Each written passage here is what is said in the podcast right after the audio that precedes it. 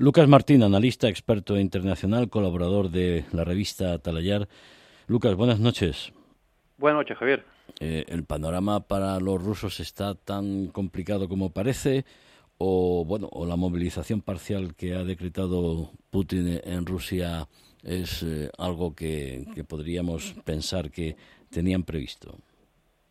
No, yo creo que la situación es bastante complicada y me debería decir que así desesperada por parte de Rusia, ¿no? Y de ahí estas medidas. Eh, si miramos todas estas medidas en conjunto y lo unimos a lo que presenciamos la semana pasada, esa demostración del aislamiento que tiene Rusia, incluso de esos dos supuestos aliados, como pueden ser China e, eh, e India, que le dieron la cartilla incluso en público, vemos que, la situación es muy complicada. El hecho de decretar esta movilización parcial por un lado, eh, es una forma eh, de intentar desplazar eh, tropas de reemplazo, no, no, no contratados, sino gente de reemplazo a, a, las diferentes repúblicas, porque una vez que se haga ese referéndum y se integren en teoría, o según su, su parecer, dentro de la Federación Rusa, podrán utilizarlas.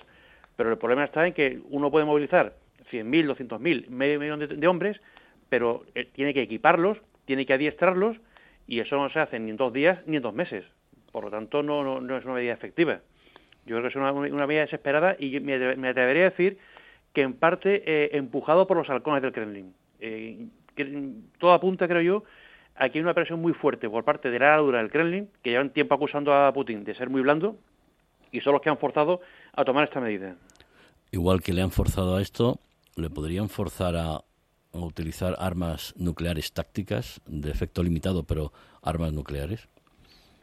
Yo sigo pensando que el principal seguro que tenemos contra esa locura, porque sería una locura, a día de hoy es Vladimir Putin, que es el que se resiste con, con uñas y dientes a hacer algo así, porque es una persona con mucha experiencia, un perfecto conocedor del concierto internacional y sabe perfectamente qué consecuencias podría tener una situación así, o una acción así, mejor dicho. Eh, y yo creo que por mucho que presionen, eh, no se dejará. De hecho, me atreveré incluso a decir que Putin ha tomado esta decisión porque si no lo hacía, mmm, veía peligrar su sitio. Los referéndums en esas regiones de Ucrania se toman por falta de tiempo, nos comentaba Gustavo de Aristegui, porque la ofensiva ucraniana no para, ¿no? Claro, eh, esto ya es una carrera contra reloj por ambas partes, lo hemos comentado muchas veces. Eh, había cierta necesidad de tener esto mm, casi resuelto o llegar a una situación eh, más o menos estable antes del invierno. Ucrania lo ha hecho o ha empezado a hacerlo con esa ofensiva que ha tenido mucho éxito y Rusia la forma de reaccionar es haciendo algo que nadie se esperaba y es convocar esos referéndum eh, en mitad de los combates, esas en zonas en las que aún se está combatiendo, convocar esos referéndum, que si de por sí ese referéndum no, no tiene validez alguna, eh, la validez que puede tener es que se haga ese tipo de elección en una zona en mitad de, de, combates, pues evidentemente no, no tiene ningún sentido, ¿no? Y es una, una acción, como, como, he dicho, a la desesperada. María Senovilla, periodista, eh, colaboradora de Atalayar, estás en Ucrania. Dinos dónde, por favor. Buenas noches. Buenas noches, Javier. Pues mira, ahora mismo me encuentro en Balaklia, es un pueblo de Gerson, hacia el este, entre Gerson y la frontera de, con Rusia, que ha sido liberado hace apenas eh, diez días, después de pasar seis meses bajo ocupación rusa. El otro día tú estuviste en Izium, he visto tu reportaje en Atalayar, las fotos. ¿Piensas que en ese pueblo puede haber también fosas comunes, como ocurrió en Izium, un, eh, deleznable, una, algo realmente terrible, ¿no? Eh, mira, eh, yo esta mañana he podido entrar en una de las cámaras de tortura rusas que han estado utilizando pues durante estos seis meses para interrogar eh, no solo a, a, prisioneros militares, sino también a gente civil que detenían por la calle y que, bueno, he estado con, con una persona que pasó allí 46 días retenidas mientras le torturaban con, el, con electroshock, eh, con golpes, eh, le tapaban la cabeza con una bolsa de plástico. Me ha estado, hemos estado recorriendo eh, esa cámara de tortura en la que pasó los 46 días, que era la antigua, era lo que funcionaba como comisaría antes de que entrara aquí el ejército ruso, y hemos estado recorriendo cada una de las estancias en las que me ha explicado eh, pues las torturas a las que fue sometido durante mes y medio y de verdad ponía eh, los pelos de punta.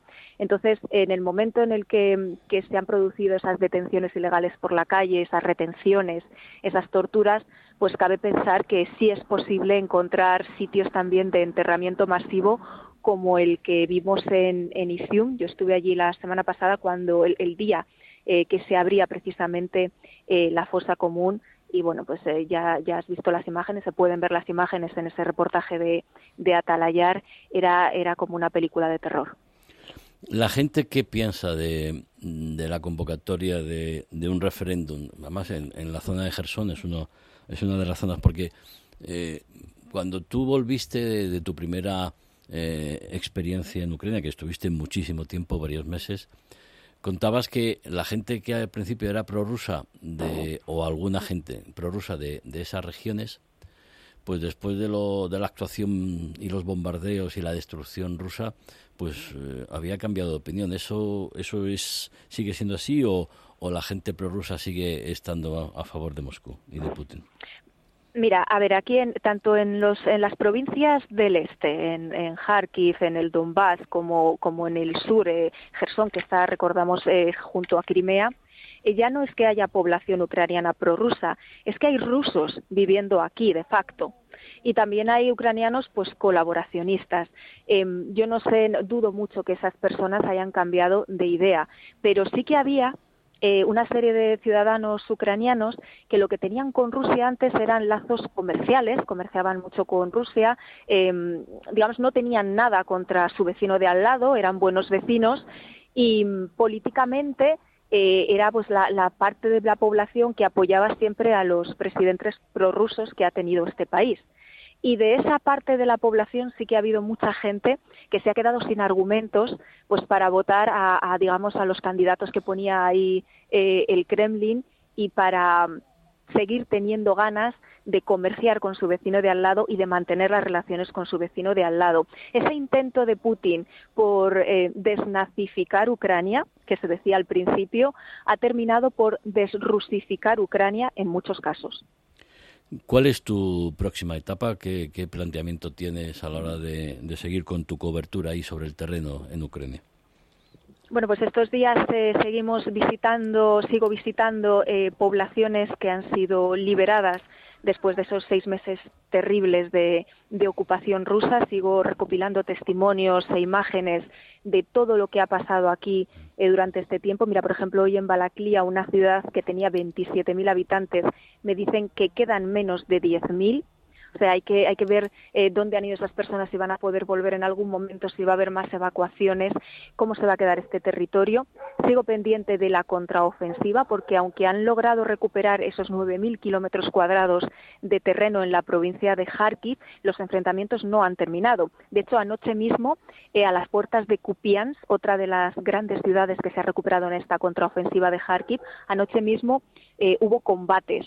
Ha habido bombardeos, eh, anoche nos tocó también en Kharkiv, llevábamos mucho, casi una semana llevábamos sin recibir bombardeos en el centro de la ciudad.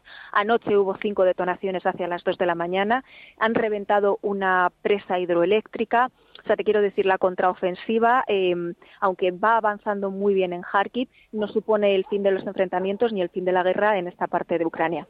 Así que de momento eh, seguiré basada en Kharkiv para ver qué pasa, para ver qué supone también esa declaración de Putin que por fin ha llamado a la guerra guerra y ya ha dejado de referirse a ella como operación especial. Y vamos a ver si esto tiene si esto se traduce en algo sobre el terreno y en, y en las acciones bélicas o si no supone cambios eh, relevantes y bueno pues seguiremos pendientes de todo lo que suceda en, en el país pues te seguiremos escuchando y te seguiremos leyendo en Atalayar. María Senovilla, enviada especial en Ucrania. Muchísimas gracias y muy buenas noches. Un abrazo.